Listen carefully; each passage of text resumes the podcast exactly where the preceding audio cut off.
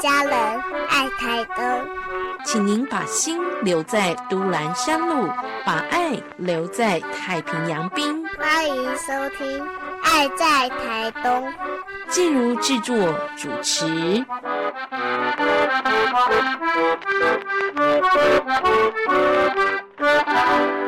亲爱的听众朋友，我们今天在节目当中呢，要来跟大家推荐哦，在东莞处这边呢，今年呢有一系列行程是东海岸观光圈，很好玩，而且呢，呃，很深度，带大家看到东海岸的美好。我们今天就特别请到东莞处的林维林处长在节目的现场，处长好。呃，主持人，各位听众朋友，大家好。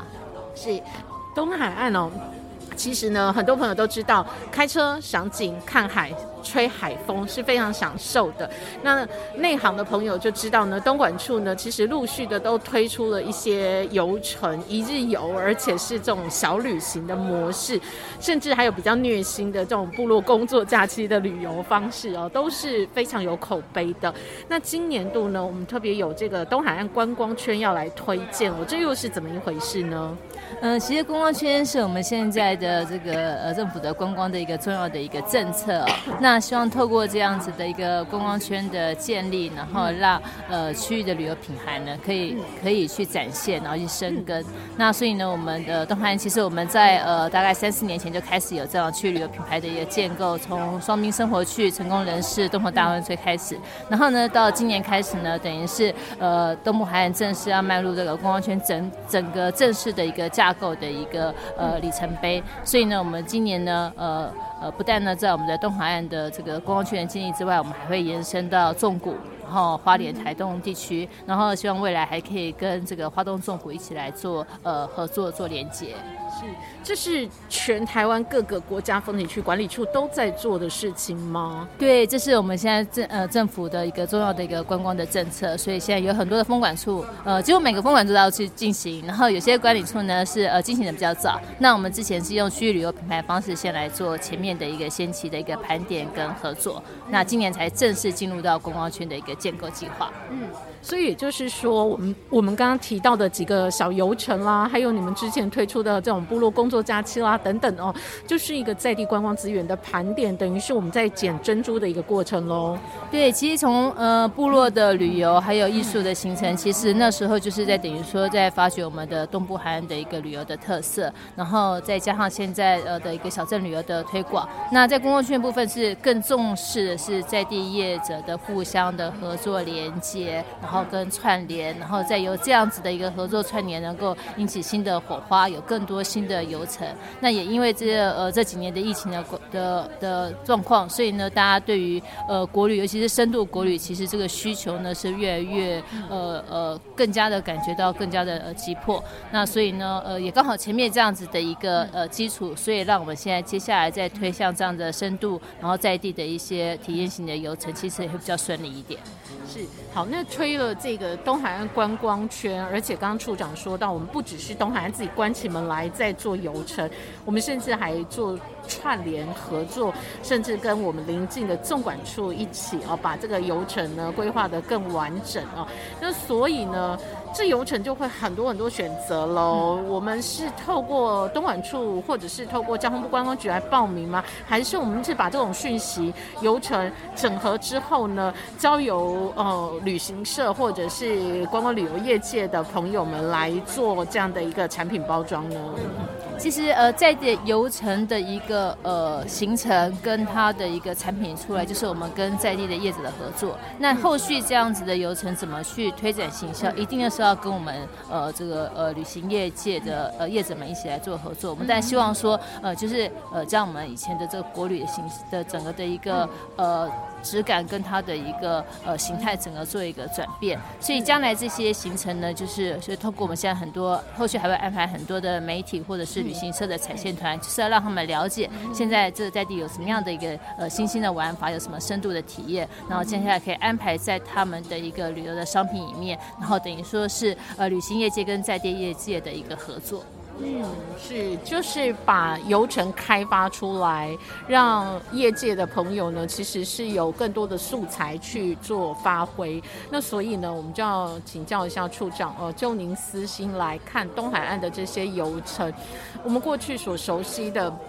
可能是都兰社区，可能是成功小镇的哦鱼市场等等哦。那有没有一些新的比较有趣的，或者您觉得在深度的国旅体验部分哦？特别要来跟大家分享一下你的私藏。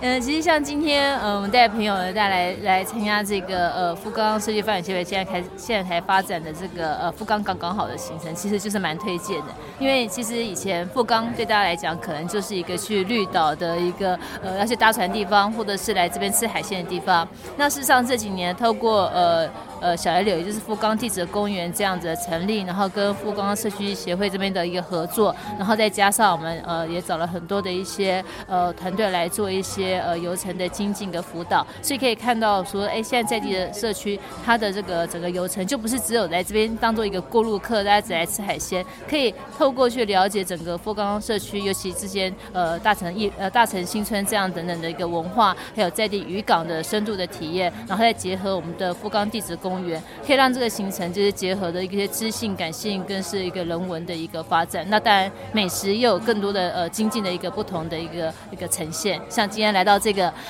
海边这样的美丽的一个餐厅，就可以感受到，哎，因为富高在这边也是可以看海景来吃这个呃海鲜大餐这样子。嗯，是还有原住民料理哦。对对对对。所以富冈社区就借由这个游程呢，呈现了不同的样貌，还有更多的深度体验给大家哦。那刚刚呢？在介绍富冈游程的时候啊，处长提到了这个富冈地质公园，这个其实也就是台东人说了好多年的小野柳哦。这个地方呢，呃，之前东莞处也推出夜访小野柳的行程哦，呃，颠覆了很多在小野柳安排行程的呃呃观光旅游业者们的一个想象哦。原来晚上也还可以来拜访这样的一个地质环境，也有不同的感受哦。那夜间的行程部分呢，嗯，好像也是东莞处这几年开发的一个重点，是不是可以跟我们说一下？你们除了夜访小野柳之外，竟然还有夜访三仙台哎。对对对，其实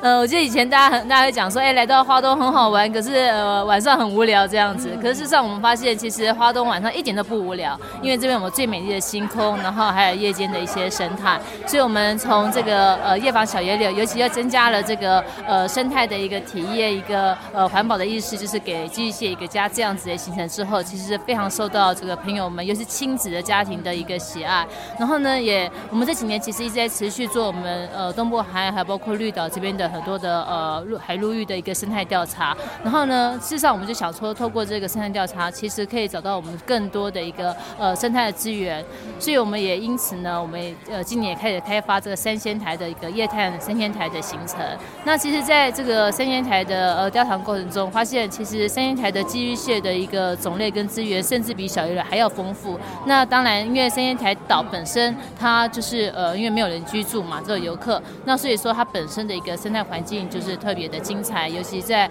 呃不管在这个呃植物部分或者是动物部分都非常的精彩。然后尤其呢那边还可以看到了很精很很丰富的这个海蛇的一个种类，所以我们就发现其实呃生鲜台将来可能会变成一个很重要很重要的一个呃夜间生态游程的一个地点。那尤其又可以结合这个成功镇的这个小镇风情之旅，还有我们现在跟呃钟慧金老师的一些海光走读这样的行程结合，所以。可以由成功为一个呃一个核心点，从早上到夜间都可以让你呃玩玩都玩不玩不腻。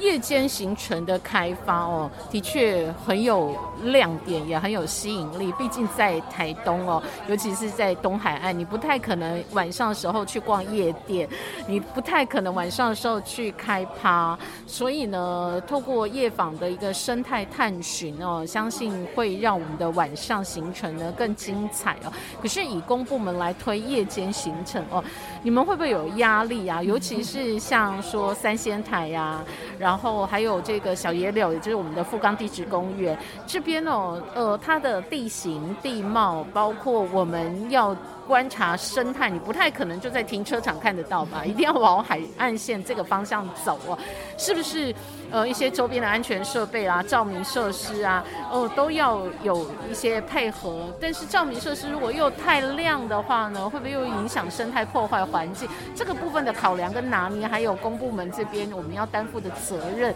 你们推这样的行程需要勇气，对不对？其实现在应该有很多很多的准备工作，就像前面讲的，我们在说推生态游程，不是说要推出就推出，你一定要有一个完整的一个调查基础，然后知道怎么样的一个呃呃这个生物的分布，它生物的习性，然后在将来在变成这个生态游程的时候，才不会影响到当地的生态。那除了这调查之外，这个解说人员训练也很重要，所以我们这些行程其实都是要由这个呃导览人员、解说老师来带的，不是让游客自己去走的哦。那除了这个呃由我们的这个解说老师来带领的话，他除了可以让你在整个行程上非常的精彩丰富，有很多的知性的内容可以告诉你。那同时他也可以兼顾到这个安全上面的一个维护的一个一个需要。所以这个导览这个行程实际上都是要透过预约限量的方式来进行。要预约有导览又限量的这个夜间生态行程哦，值得大家来期待哦。所以周边的设备的部分、照明的部分呢，呃，其实我们照明，其实我们可以看到，我们其实是要必要的照明，尤其呃呃照明的角度啦、灯光的亮度都要很注意，因为我们还除了说我们看生态，我们还要看星空。